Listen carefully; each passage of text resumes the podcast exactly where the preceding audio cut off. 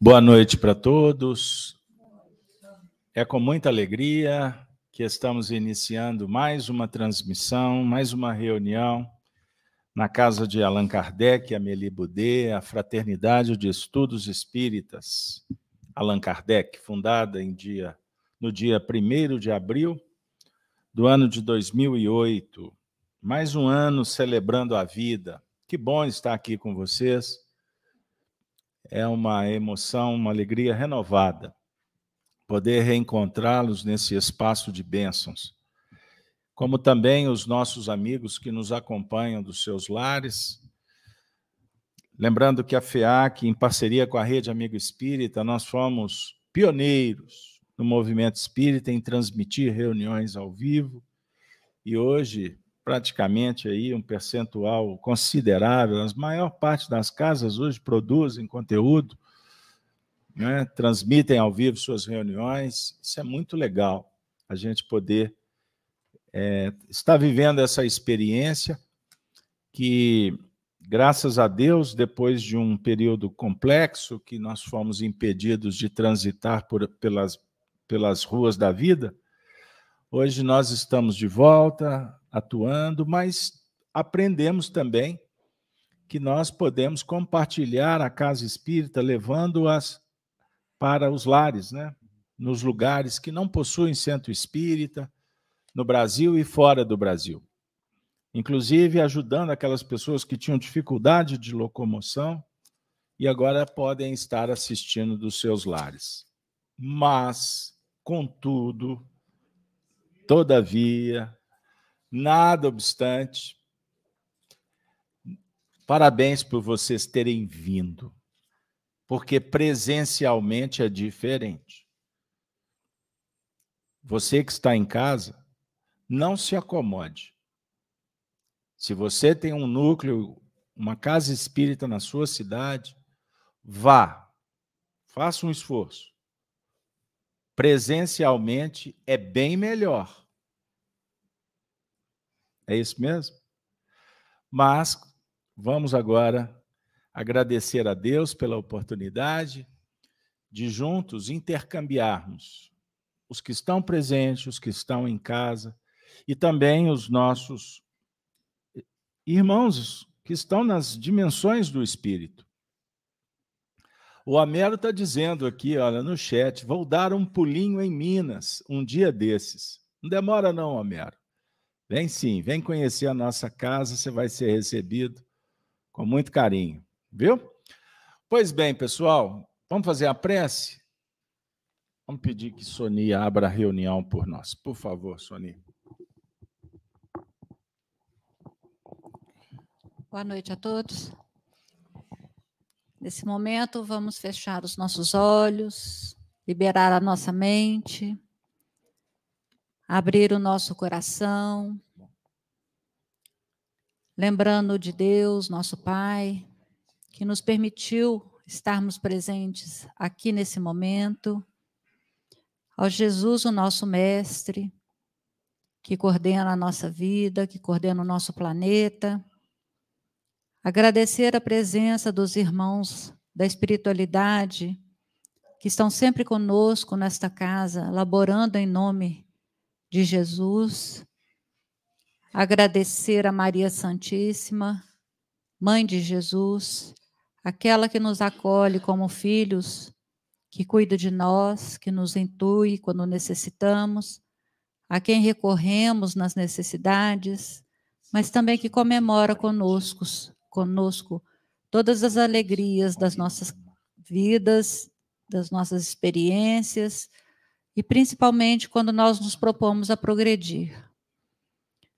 Agradecemos a Casa de Kardec, essa casa de luz, de bênção, que sempre acolhe a todo mundo com carinho, com amizade, com fraternidade, que possamos sempre estar juntos para o estudo, para a compreensão, para as leituras e principalmente convivermos dentro de um ambiente de paz e harmonia, Agradecemos então por tudo, Mestre Jesus, em nossas vidas.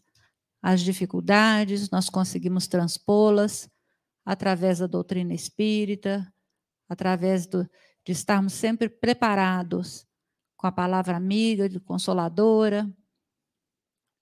E as alegrias nós agradecemos também, porque faz parte da, no, faz parte da nossa vida, da nossa trajetória.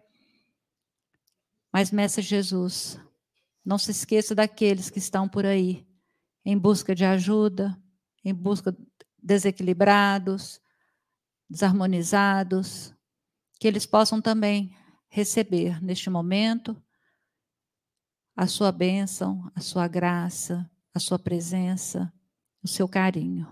Muito obrigada, mestre, e que possamos, através do estudo, sairmos aqui bem melhores de quando chegamos.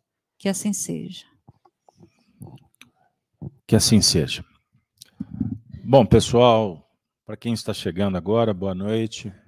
Sejam todos bem-vindos e que nos sintamos acolhidos nesse espaço de bênçãos, a casa de Jesus. Bom, terça-feira é o dia do Evangelho na casa de Kardec. Lembrando aqueles que não conhecem, nós temos um trabalho transmitido no canal Gênesis todos os dias às 7 e 2 da manhã. 7 e 2. o evangelho é intitulado Gênesis no Lar. Então vocês podem acessar, venha fazer prece conosco todas as manhãs. Se você gosta de dormir até mais tarde, não tem problema. O vídeo fica disponível, você pode orar mais tarde, mas não deixe de orar, porque é importante. Fiz um, um bom um bom merchan. Fiz, foi legal? Então tá bom. Então tá aí feito a propaganda. Se inscreva no canal, aquela história toda que vocês já conhecem. Pois bem, terça-feira à noite, Evangelho na casa de Kardec, e hoje nós temos um tema muito especial. Por amor à criança.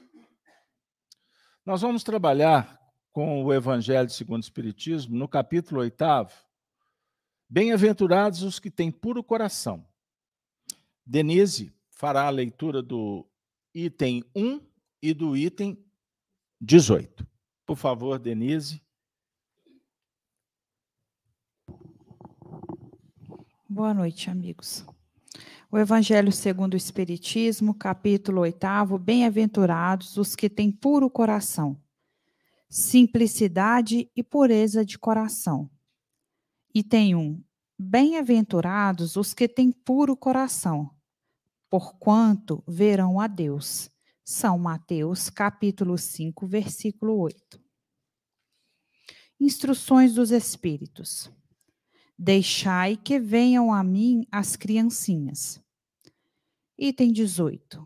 Disse o Cristo: Deixai que venham a mim as criancinhas profundas em sua simplicidade, essas palavras não continham um simples chamamento dirigido às crianças, mas também o das almas que gravitam nas regiões inferiores, onde o infortúnio desconhece a esperança.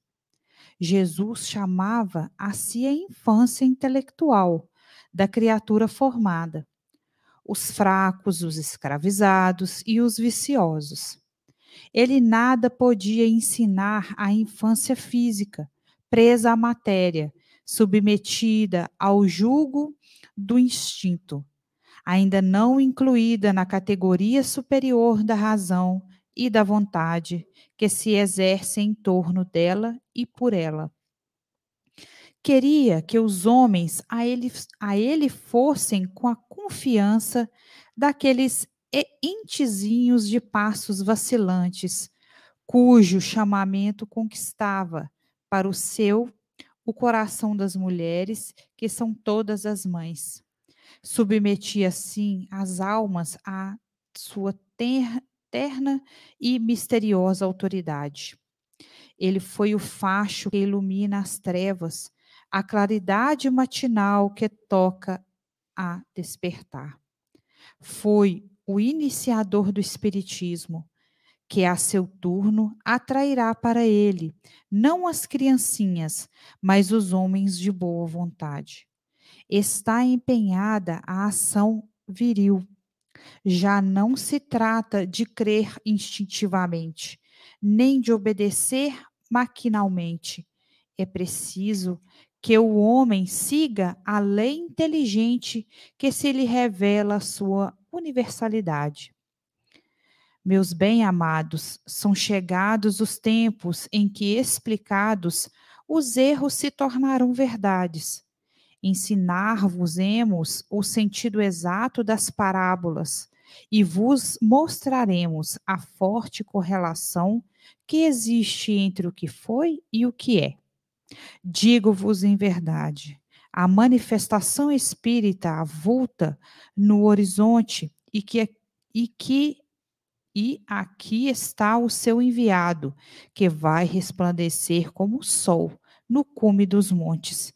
João Evangelista, Paris, 1863. Muito obrigado. Bom, pessoal, então nós estamos agradecidos à mensagem que Allan Kardec compartilhou no Evangelho segundo o Espiritismo, assinada por João Evangelista, o discípulo amado, que fazia parte do grupo de entidades que contribuíram para codificar, é? para auxiliar Allan Kardec na estruturação da doutrina espírita. Então, a mensagem toca o nosso coração, de muita sensibilidade, e nós vamos pedir que o Gino comente, comece comentando para a gente poder passar para os demais companheiros. O que, que mais te chamou a atenção nesse texto, Gino, por favor? Ah, o que mais me chamou a atenção é...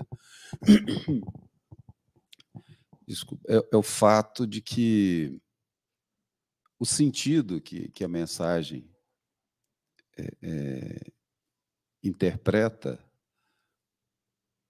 falando que na verdade, são os, nós, os seres humanos, que ainda estamos numa na idade tenra, né? do entendimento do que, que nós somos da, e da nossa evolução. É, a mensagem mostra exatamente que a gente tem que ler o contexto né, em que as crianças estão inseridas para que a gente possa se identificar com isso, né? É, a gente com, já conversamos muito aqui na FEAC a respeito de, de história, né, Carlos Alberto? E que é importante a gente estudar a história entendendo o contexto, né? Porque se a gente for ver com a cabeça que nós temos hoje, com os olhos que nós temos hoje, fica algumas coisas ficam inexplicáveis, né? É igual é, quando eu falo para o pessoal mais novo, por que, que a gente usava pochete?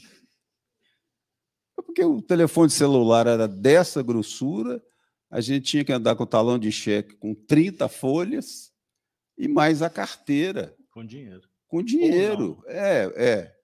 Só nisso aí, como que você não vai usar a pochete? Eu tenho certeza que todo mundo ia usar a pochete. Mas isso é só para ilustrar essa questão da gente, da gente entender o contexto, né?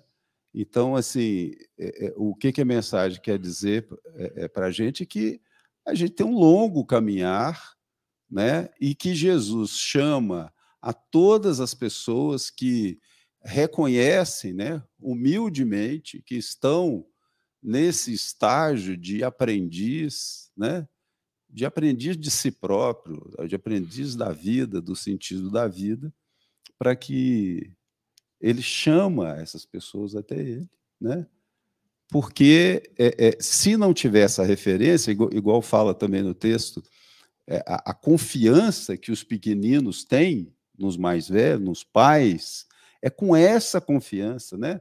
As criaturinhas de passos vacilantes que o texto fala, isso fica muito, muito claro essa, essa, esse ponto. E estou lembrando uma outra coisa aqui, se me permite, eu estava ouvindo uma entrevista do Divaldo Franco no programa do Jô Soares há muitos anos atrás, e aí eu estou lembrando do, do, ele contando quando ele era como que ele né, despertou para a mediunidade? Porque ele era criança, ele, ele via os espíritos e as pessoas, isso para ele era normal. Ele brincava com, com crianças, né? É, e tinha um, um índiozinho que ele, que ele brincava muito, chamava ele para subir nas árvores e né, que tinha na casa dele, e ele só começou a estranhar, a ver que tinha uma coisa estranha, porque o índiozinho chegava mais rápido em cima da árvore. Ele falou: peraí, tem alguma coisa estranha, né? Por que, que ele, ele chega rápido lá em cima? É, mas isso. É, Explica é, para o pessoal que o índiozinho era um espírito. Era um espírito, é. Não... ele, ele brincava com o espírito e brincava com crianças que não eram espírito, que estavam encarnadas, né? E, e, o, e o índiozinho, esse, ele falou o nome, eu esqueci, chegava sempre lá em cima. Mas, assim, o que me chamou mais a atenção foi isso, é que é, é, é, todos nós, né, devemos reconhecer essa, esse estágio é, é, é, inicial que nós estamos em nossa trajetória, mas que temos Jesus como referência, como da mesma, mesma forma que tínhamos como referência os pais ou os tios ou os adultos, essa, essa confiança né, que a gente deve ter no amparo. Muito bem. Vamos passar para a Sony. Sony, vamos trabalhar com o aspecto do sentimento. Criança, símbolo, como João coloca, né? Da pureza. Criança que precisa do carinho. Vamos lá. Pois é. é enquanto o Gino estava falando, eu estava lembrando da passagem, né? Que Jesus pegou a criança e perguntaram para ele primeiro, né? Como fariam para entrar no reino dos céus. E ele pega a criança e toma como exemplo, se não se nos tornarmos como uma criança, no sentido da pureza, no sentido da delicadeza, de tudo que a criança representa, a gente não vai entrar no reino dos céus. Aí o texto agora vem falar que nós somos crianças ainda perante a evolução. Nós somos imaturos ainda, nós somos é, puros ainda, não entendemos, não compreendemos totalmente o que é a reencarnação, o que é o desencarne, como que isso se procede, para onde vamos depois que a gente é, entende como morte.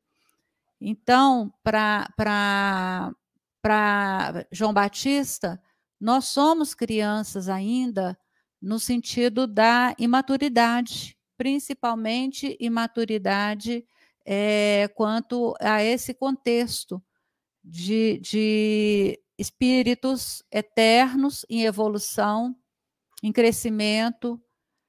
Então, é muito interessante, porque Jesus nos comparou, né, nos, que, que nos orientou a nos compararmos, nos fazermos crianças puras, inocentes, de novo, voltarmos a ser aquela, aquele ser absoluto que já está resolvido. E João Batista ainda fala: calma, vocês ainda são imaturos. Então, o sentimento de uma criança é um sentimento muito puro.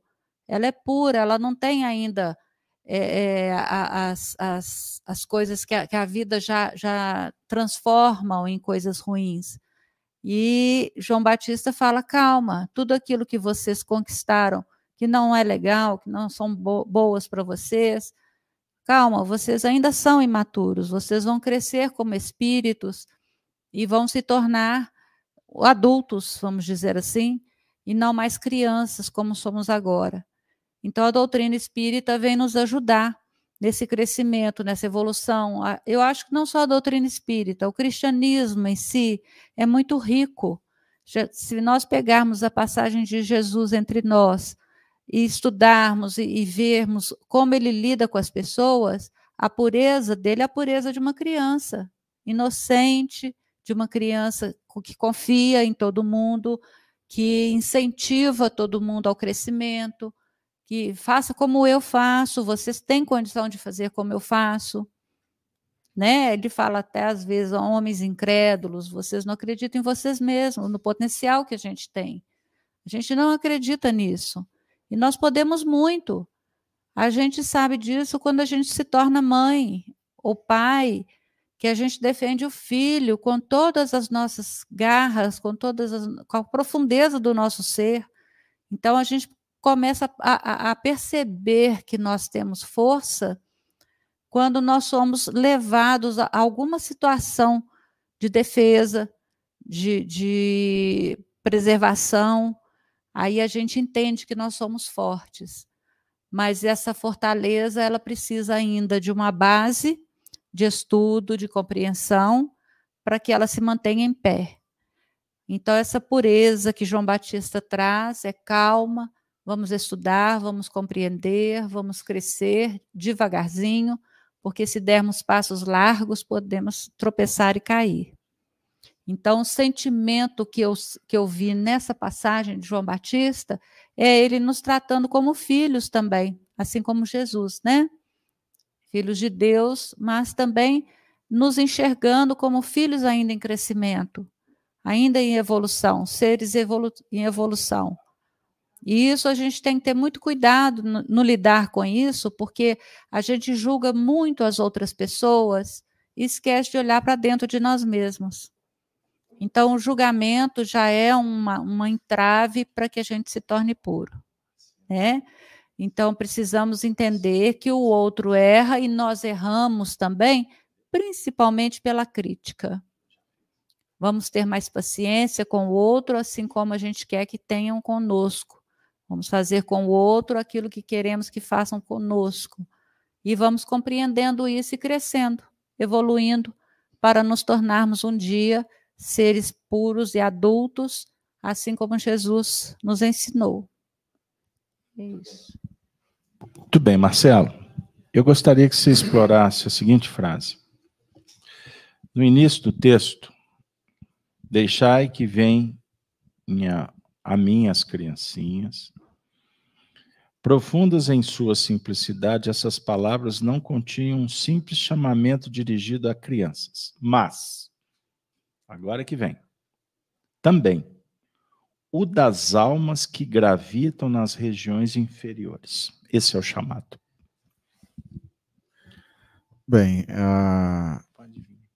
o nosso cumprimento a todos que estão acompanhando esse estudo aqui presencialmente, virtualmente nós tenhamos aí uma noite fecunda de grandes reflexões né, em torno do Evangelho. É muito é muito preocupante Jesus lançar o imperativo, né? Deixai vir a mim. Porque o que a gente observa é que nós temos um recado de um espírito puro na definição de Emmanuel, né, que é a Maria, a mãe de Jesus, um lírio puro, não é, ela não é um Cristo, ela não está no mesmo patamar de Jesus, mas é um espírito puro. E foi muito interessante duas mensagens que Maria trouxe. Uma quando Jesus nasceu, que ela o embalou em panos, a nos dizer que não há nenhuma convenção humana capaz de metrificar, de medir, de enquadrar Jesus. Nós, com os nossos conhecimentos, com a nossa ciência, com todos os, os parâmetros que temos, nós não temos condições de definir Jesus. E um segundo recado que ela deu foi nas bodas de Caná, da Galiléia, quando ela disse: fazei tudo o que ele vos disser. Então, efetivamente, fomos apresentados por um espírito puro. Maria é um espírito puro. E ela nos apresentou Jesus, nos dizendo: não tentem enquadrar, reduzir, metrificar, e façam tudo o que ele vos disser. Mas no tempo, nós criamos medidas para Jesus. Nós trouxemos esse Cristo para ombrear conosco, como se ele fosse um espírito como nós, ainda sujeito a um planeta de provas e expiações, lutando para entrar na regeneração, quando isso já ficou há milhões de anos para trás na trajetória evolutiva de Jesus. E aí a gente começa a metrificar e impedir que as pessoas amem Jesus, admirem. Surge um comentário que Jesus foi criado e tudo que ele aprendeu foi com os essênios. Que mentira, né? Como é que apequenaram Jesus, o grande mestre, não tinha nada a aprender com os essênios, nada. Tinha muito a ensinar, como sempre ensinou. Compararam Jesus a pacto com Beuzebu, pacto com demônio, reduzindo Jesus. Disseram que Jesus foi casado com Madalena, teve filhos, tem herdeiros que moram no Egito, não sei aonde, no Oriente Médio. De vez em quando aparecem umas teorias assim, trazendo Jesus como um homem normal, como ombreando conosco. E ao longo do tempo a gente foi criando essas medidas, esses enquadramentos, fomos vestindo Jesus com os nossos macacões, com os nossos uniformes, com as nossas medidas. E com isso a gente não deixou efetivamente que muitos fossem até Jesus. E a gente continua medindo a gente continua medindo. De vez em quando a gente vê até lideranças religiosas medindo Jesus, questionando Jesus, desafiando, afrontando Jesus. Quando nós já fomos tão orientados por Maria, quando ela o embala em panos, quando ela nos disse: façam o que ele vos disser, mas a gente insiste. Que necessidade é essa, né? De apequenar um Cristo, apequenar um espírito puro, para que nós fiquemos sem referência? Porque na medida em que a gente enquadra Jesus como alguém como nós, a gente perde a referência de um Cristo. A gente perde a referência dessa luz que nos dá a direção segura. Então, deixai vir a mim as criancinhas significa que todos nós, trabalhadores de casa espírita, quando recebemos aqui as pessoas, vocês vieram ter um encontro com Jesus ter um encontro com Cristo, vocês quiserem, querem ouvir o Evangelho, querem ouvir o caminho, a verdade e a vida, a orientação, a direção. E esse é o grande esforço, é o grande esforço que devemos fazer todos nós. Fazer com que o Cristo seja conhecido, fazer com que o Cristo seja admirado, seja amado, fazer com que todos tenham acesso a ele, todos tenham acesso aos ensinamentos dele, e todos que estão trabalhando com Cristo possam, de alguma forma, mostrar na prática um pouco do que é ser trabalhador do Cristo. Então, nós vivemos hoje no mundo, sim, vivemos muitas barreiras levantadas e muitos acessos sendo negados a Jesus. Isso é triste, isso é lamentável. E a doutrina espírita vem resgatar essa simplicidade. A doutrina espírita é a continuação do evangelho. Jesus falou: Meu Pai vai mandar o consolador, eu vou pedir, e esse consolador vai dizer tudo que ouviu de mim, vai relembrar tudo que eu disse e ainda vai acrescentar outras explicações. Então, a doutrina espírita hoje apresenta novamente Jesus à humanidade. É um resgate, é uma forma de tentar quebrar barreiras que foram levantadas ao longo dos séculos.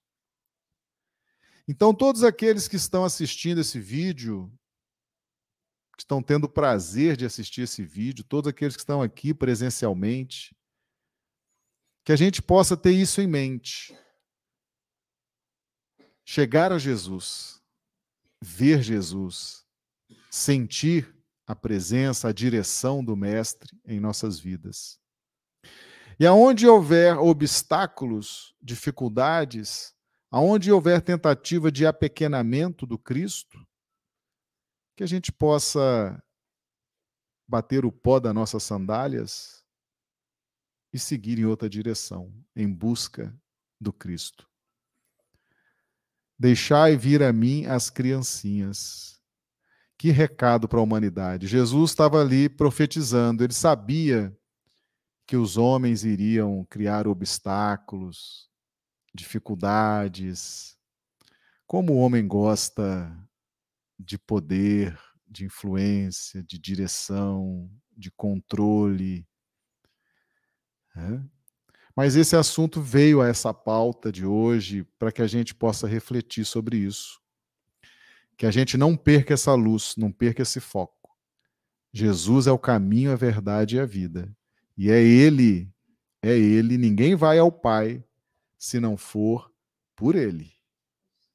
É Ele que vai nos conduzir e vai nos aliviar e vai nos trazer paz e harmonia.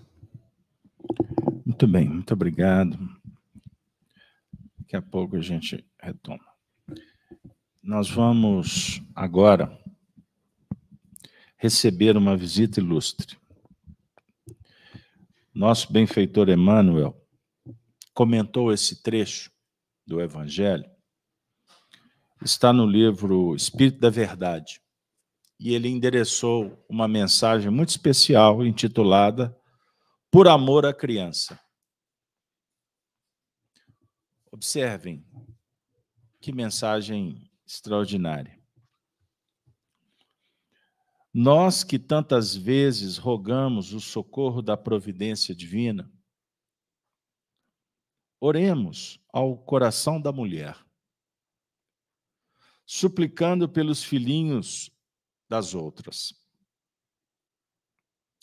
Peçamos às ceareiras do bem pelas crianças desamparadas. Flores humanas atingidas pela ventania do infortúnio, nas promessas do alvorecer. Pelas crianças que foram enjeitadas nos becos de ninguém.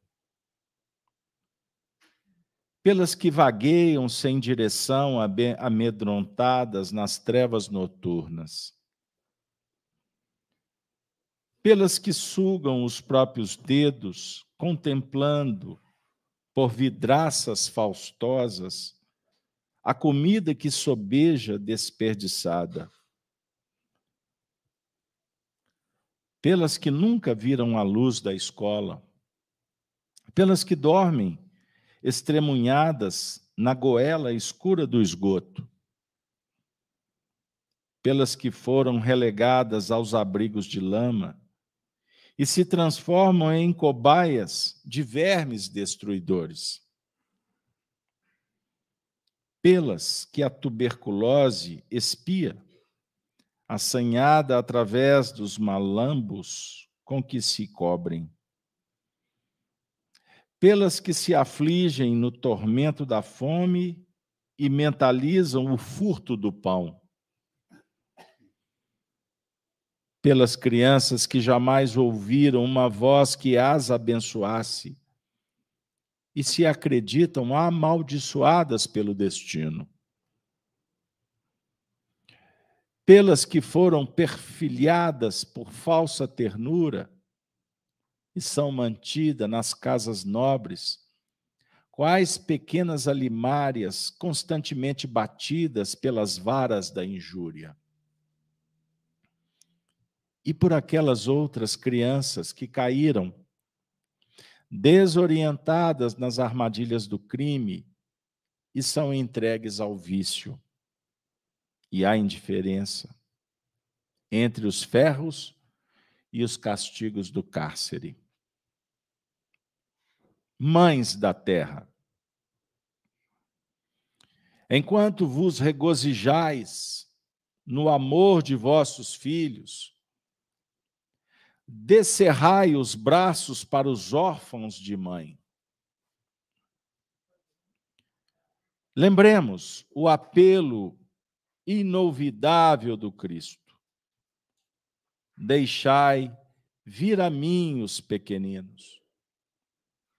E recordemos, sobretudo, que se o homem deve edificar as paredes imponentes do mundo por vindouro, só a mulher poderá convertê-lo em alegria da vida e carinho do lar. Emmanuel.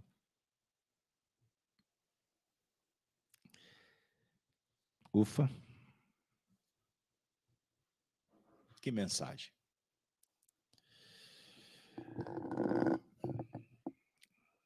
O Evangelho na casa de Kardec tem um compromisso.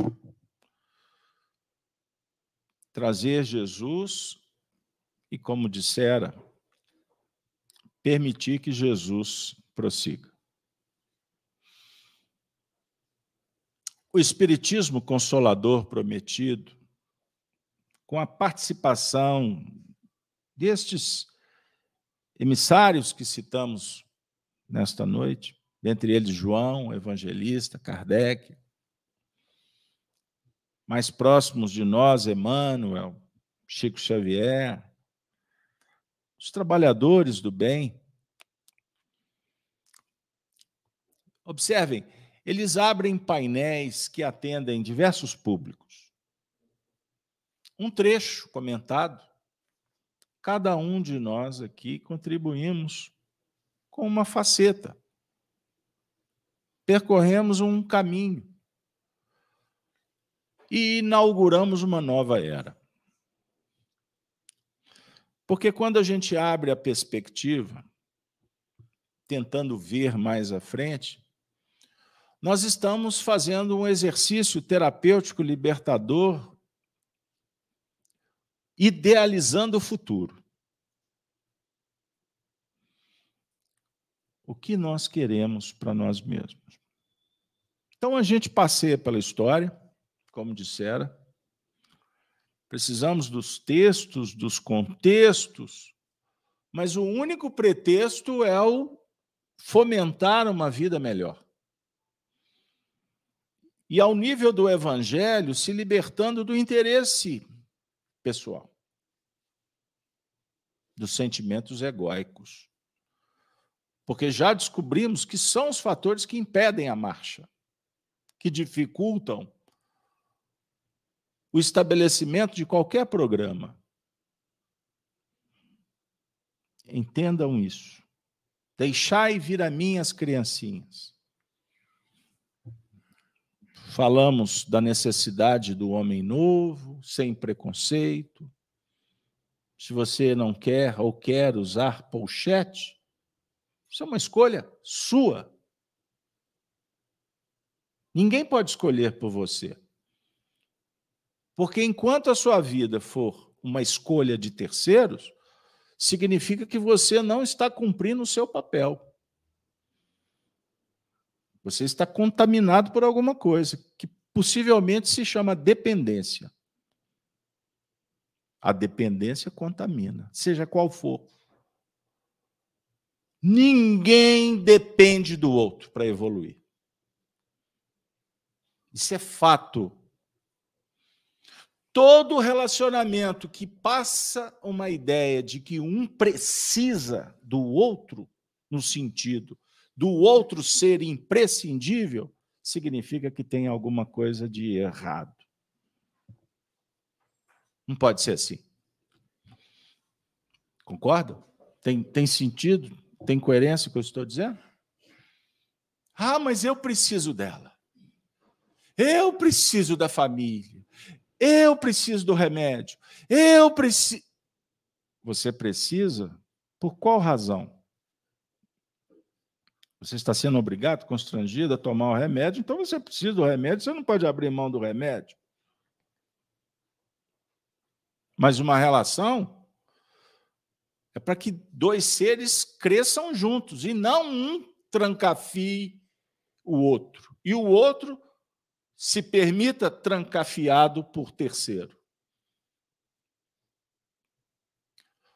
Fragilidade emocional, infantilidade moral, espiritual, o que, que é que está acontecendo? Então, nós precisamos de identificar.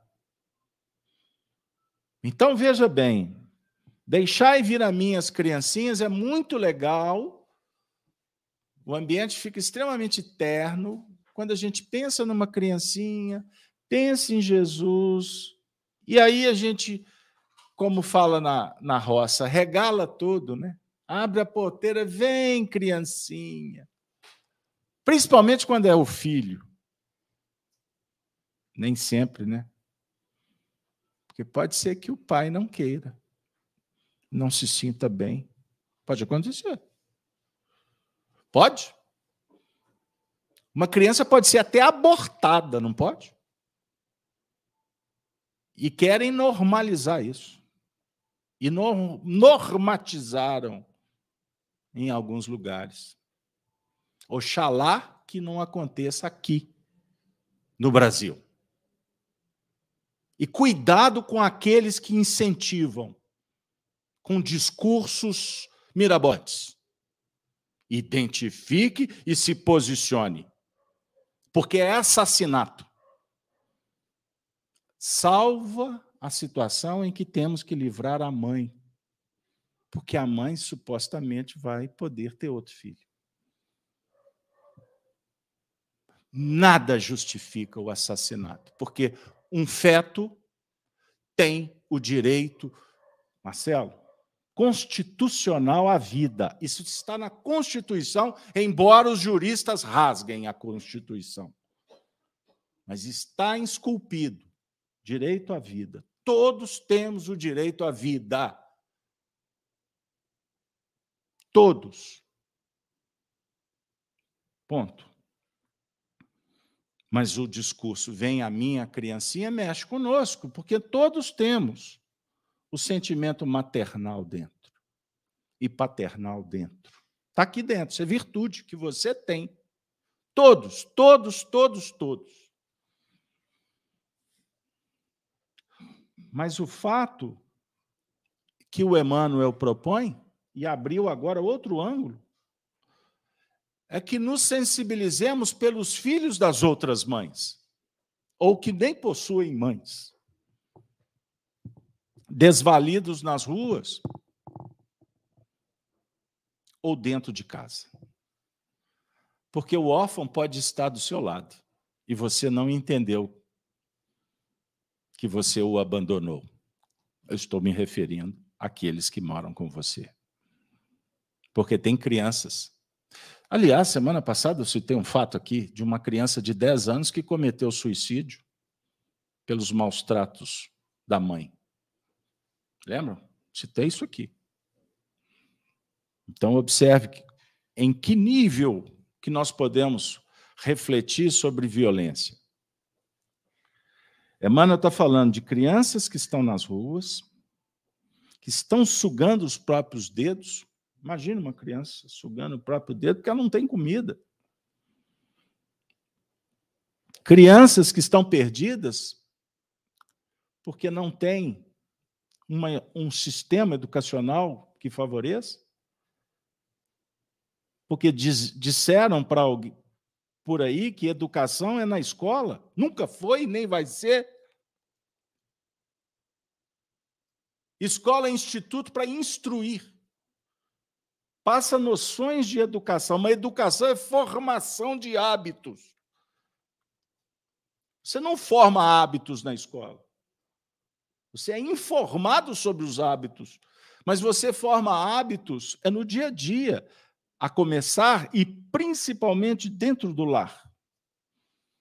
Se possível, o indicado com o exemplo dos pais.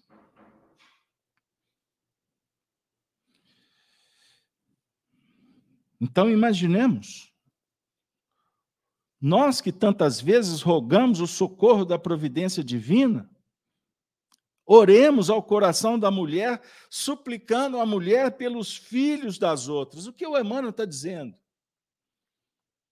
Que nós, homens, somos rudes, insensíveis, orgulhosos.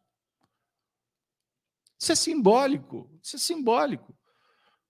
Mas a mulher tem deu um passo à frente na evolução.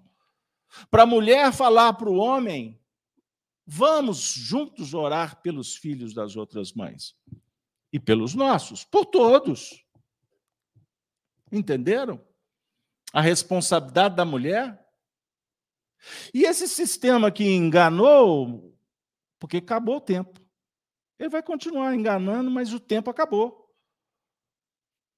A besta que surge do Apocalipse, no capítulo 12, que surge do mar, a serpente do Antigo Testamento, que se infiltrou na sociedade e emburreceu em todos os lugares, numa dialética sofista, apoiada em virtude.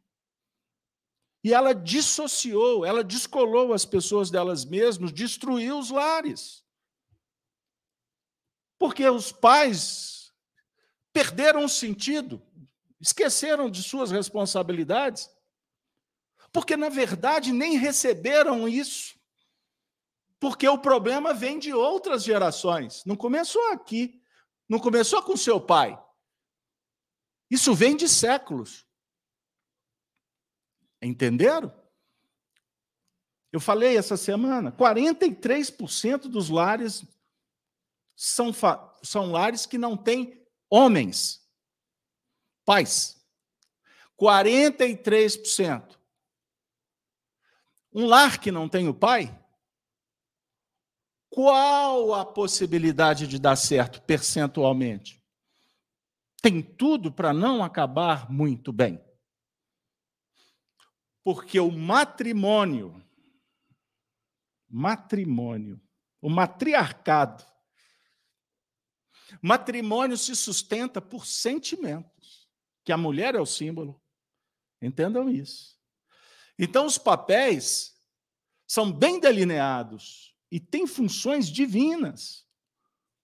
O pater e a mater é a base, é a referência, é a estrutura moral para os filhos. Agora, vocês imaginem os pais que não foram preparados, que não têm a consciência para exercer o mandato.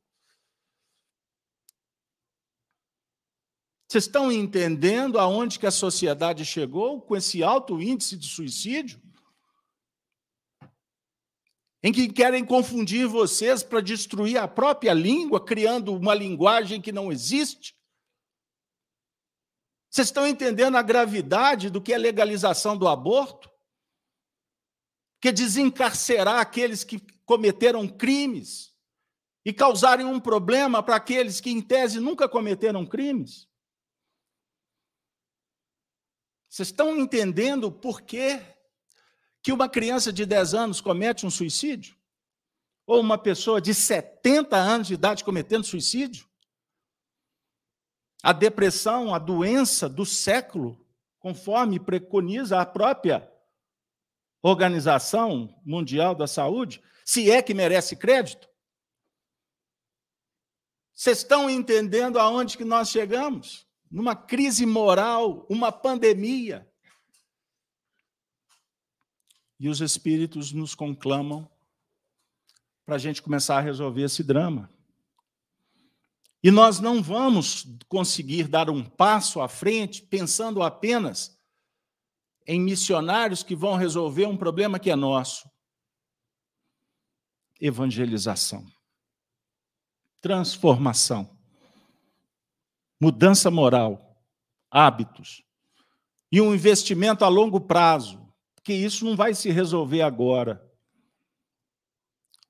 Eu falei, Gino, uma frase que recebi no Dia dos Pais, que nós estamos caminhando para ter a consciência que os pais não têm a função de preparar o mundo para os seus filhos. Os pais têm a responsabilidade de preparar os seus filhos para o mundo. Isso é extraordinário. Porque preparar o mundo para os meus filhos é o quê? Dar para ele dinheiro, facilidade, como está acontecendo por aí, aonde as crianças são incapazes de levantar o quadrado da hipotenusa da cadeira para lavar um prato, porque isso é tarefa, é obrigação dos pais, e ainda reclamam do serviço de bordo. A roupa que está mal passada, eu tenho que ir para a festa.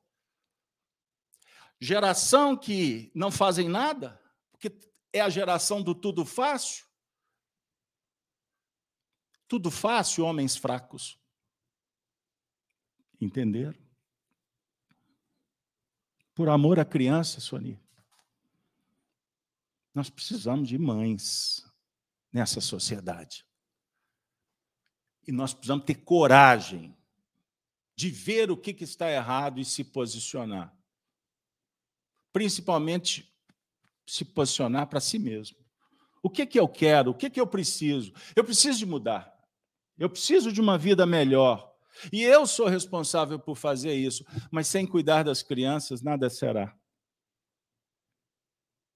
Não é possível. Meu amigo, nós atendemos espíritos aqui semanalmente, não é isso, Júnior? O que, que nós ouvimos? A maioria dos casos, julguei a minha vida fora e hoje estou no além-túmulo. Olhando para o espelho, olhando para tudo que eu deixei de rastro. E agora? Me enganei, me contaminei, acreditei em sofismas, em ideologias baratas, emporcalhei minha vida. E agora? Aí os espíritos, agora é o retorno.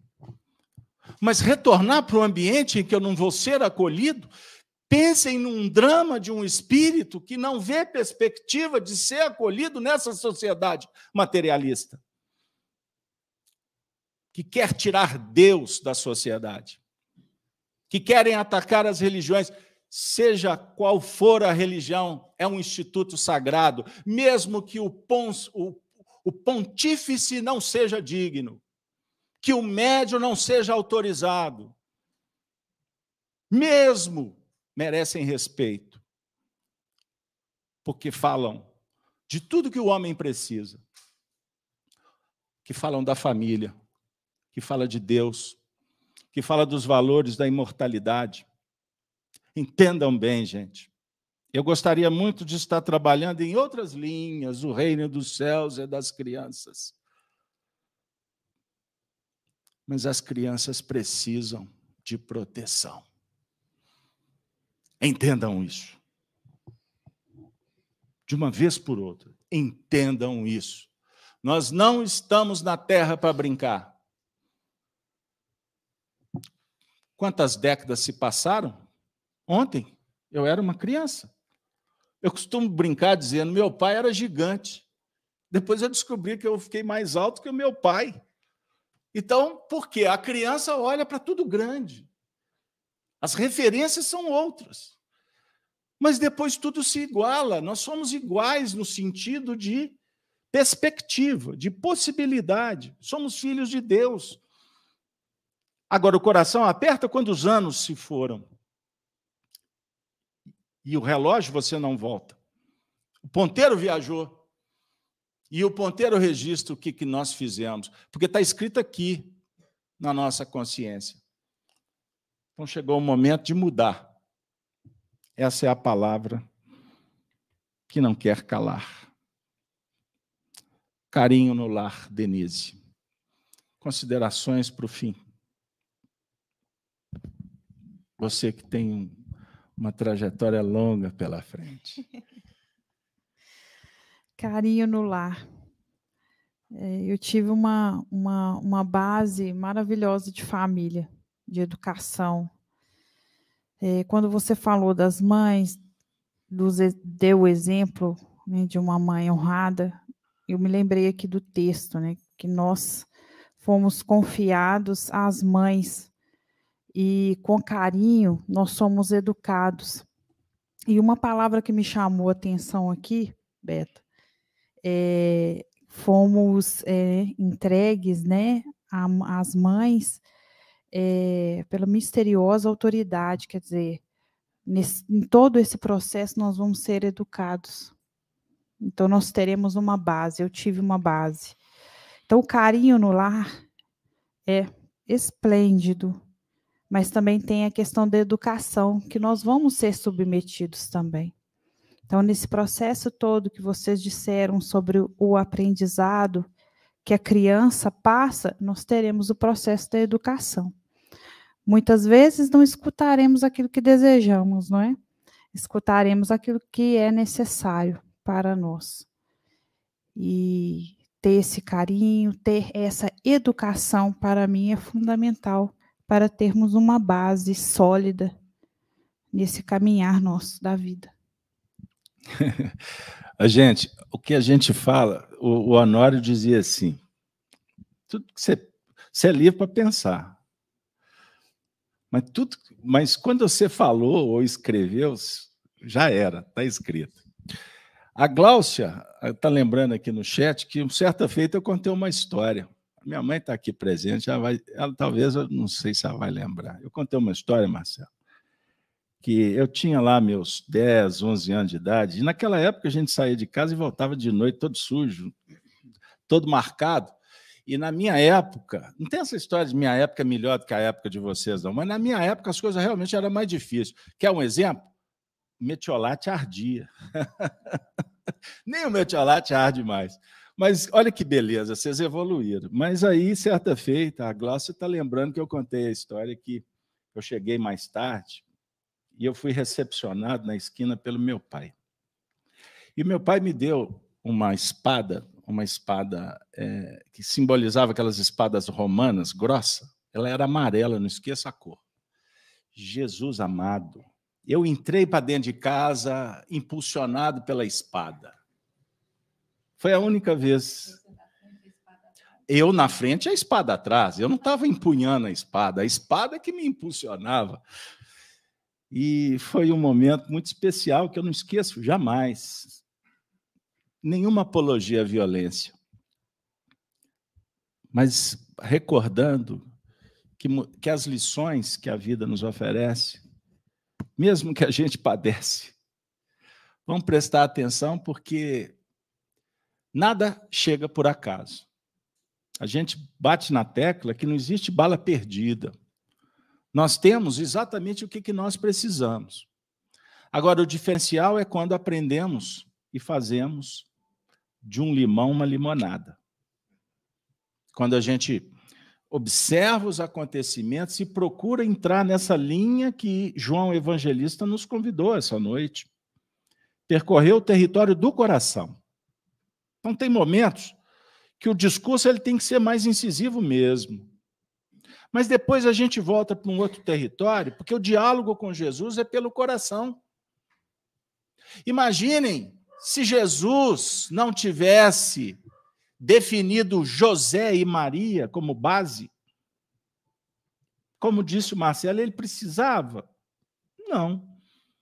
Ele estava muito para além das questões sociais, da organização planetária.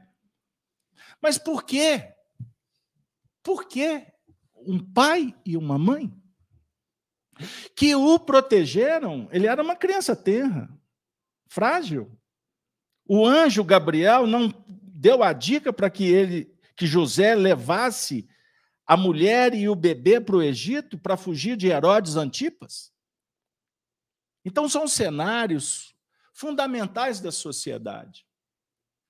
Quando o homem e a mulher, fazendo só um esforço antropológico, lá no mundo primitivo, quando o homem e a mulher entenderam que precisavam um do outro, e assim começou os fundamentos da sociedade, que é a família.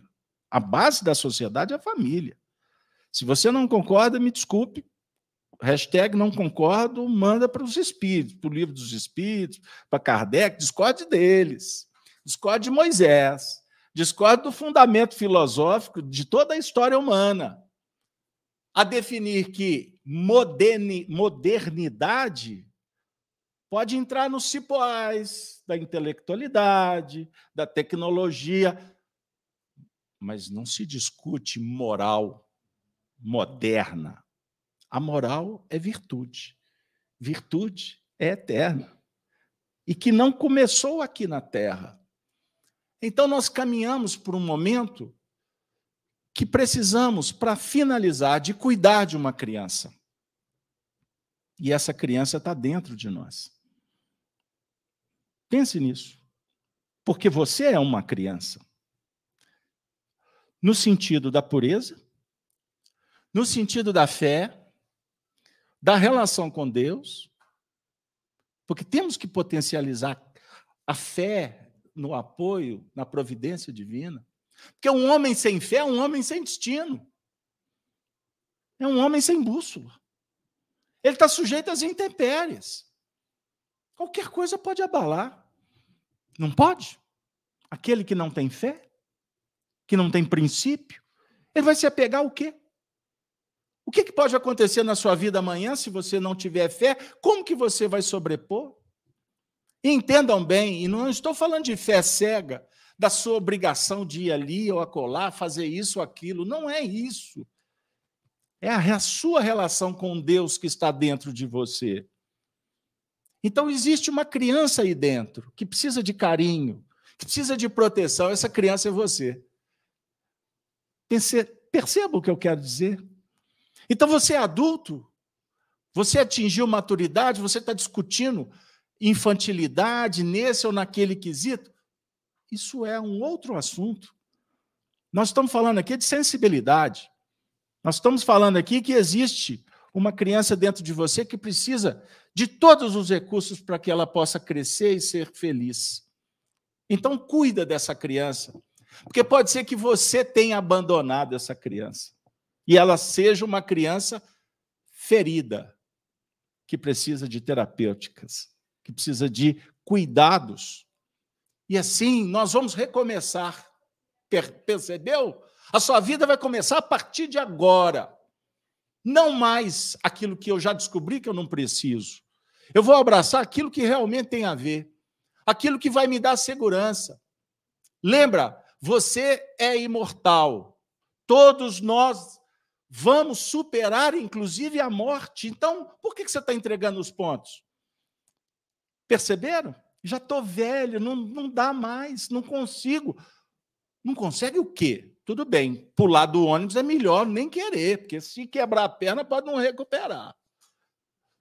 Não é disso que eu estou falando, é do, dos valores, do potencial íntimo do seu espírito.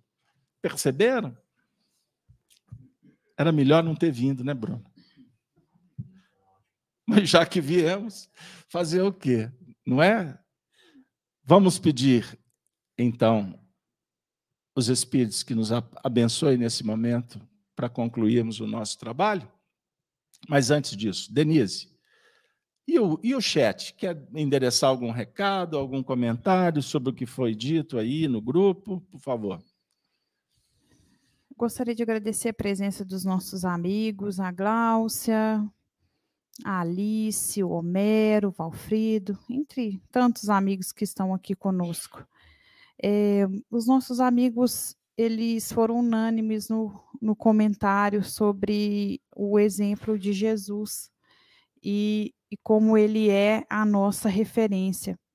E a Rosan, Rosana né, nos disse no início do estudo, ela fez até uma pergunta que você acabou respondendo, falando que vivenciar o, o evangelho é, é sentimento.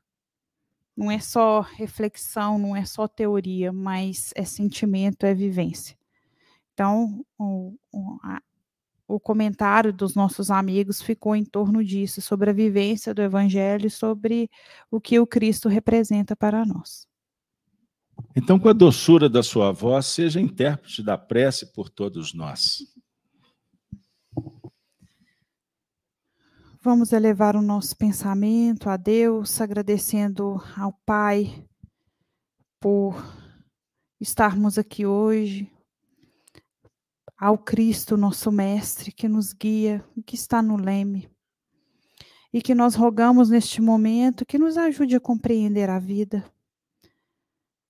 Ajude-nos a ter sabedoria na condição em que estamos hoje para que a nossa jornada seja de muito crescimento, seja com muita fé, com muita esperança, com os corações com gratidão, mas também com alegria. Sim, alegria. Muitos momentos nós choramos, mas somos consolados, somos fortalecidos porque o aprendizado ele precisa chegar para todos nós e nós agradecemos. Rogamos ao Pai que abençoe a todos os nossos irmãos, encarnados e desencarnados, que ainda não sentem a presença do Cristo no coração e que se sentem abandonados. Não, nosso Mestre está com todos mesmo que nós não enxergamos, está conosco. Pai, que a vossa luz se expanda por toda parte, a fim de que a paz e o amor se façam em todos os corações. Que assim seja. Obrigada, amigos, pela presença dos nossos amigos aqui presentes e os amigos dos nossos lares que possamos retornar com muita segurança e melhor do que aqui adentramos. Até semana que vem.